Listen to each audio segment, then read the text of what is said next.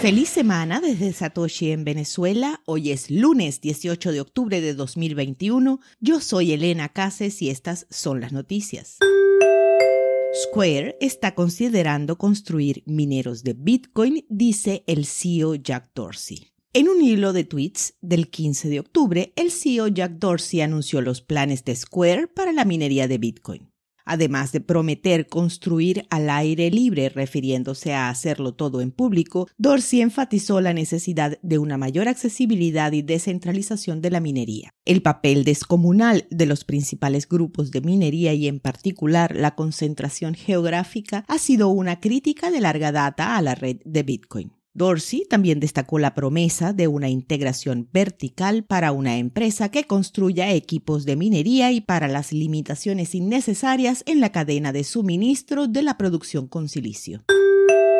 Las ballenas más grandes de Bitcoin están disminuyendo. La cantidad de ballenas de Bitcoin con 10.000 monedas o más ha alcanzado el punto más bajo desde 2012. Solo 82 direcciones tienen esas cantidades. La última vez que este número fue tan bajo fue el 15 de diciembre de 2012, unos cuatro años después del lanzamiento de la criptomoneda. Luego, solo 81 billeteras tenían 10.000 bitcoins o más y cada bitcoin valía 13 dólares con 51 centavos. Al mismo tiempo, datos de Sandbase registran que la cantidad de direcciones que tienen entre 100 y 1000 bitcoin ha aumentado significativamente en las últimas cinco semanas. Quizás las colosales jorobadas de Bitcoin de antaño son una raza en extinción, pero los desarrollos recientes sugieren que las ballenas más pequeñas se están multiplicando.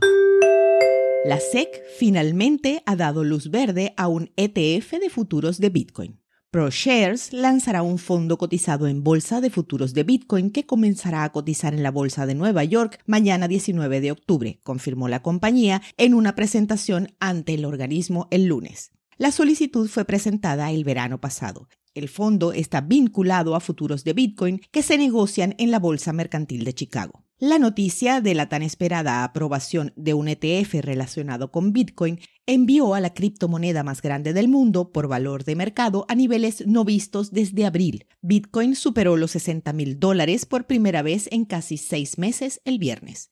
Hay esperanzas de que el debut de este ETF en la Bolsa de Nueva York abra las compuertas a un flujo de productos similares que obtengan la aprobación regulatoria y aceleren el flujo de inversiones en criptomonedas. Hash rate de Bitcoin se triplica y se acerca a niveles previos al veto de la minería china.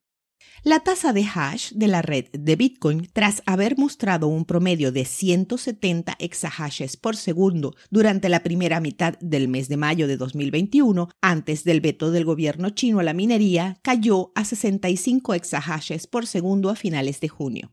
Hoy día la tasa ronda los 159 exahashes por segundo, un promedio similar al de la segunda mitad del mes de mayo. Actualmente, si evaluamos el crecimiento del hash rate a partir del mínimo, Bitcoin habría aumentado su poder de minado en un 150%. Ya de regreso de la crisis originada por la salida de la grilla de minado del gigante que más aportaba, podemos hablar del crecimiento y fortalecimiento de Bitcoin, pues lo que no nos mata nos hace más fuertes. A las 2 de la tarde, hora Venezuela, el precio de Bitcoin es de 61.815 dólares, con una variación al alza en 24 horas de 1,30%. El hash rate es de 158.220. Esto fue el Bit desde Satoshi en Venezuela.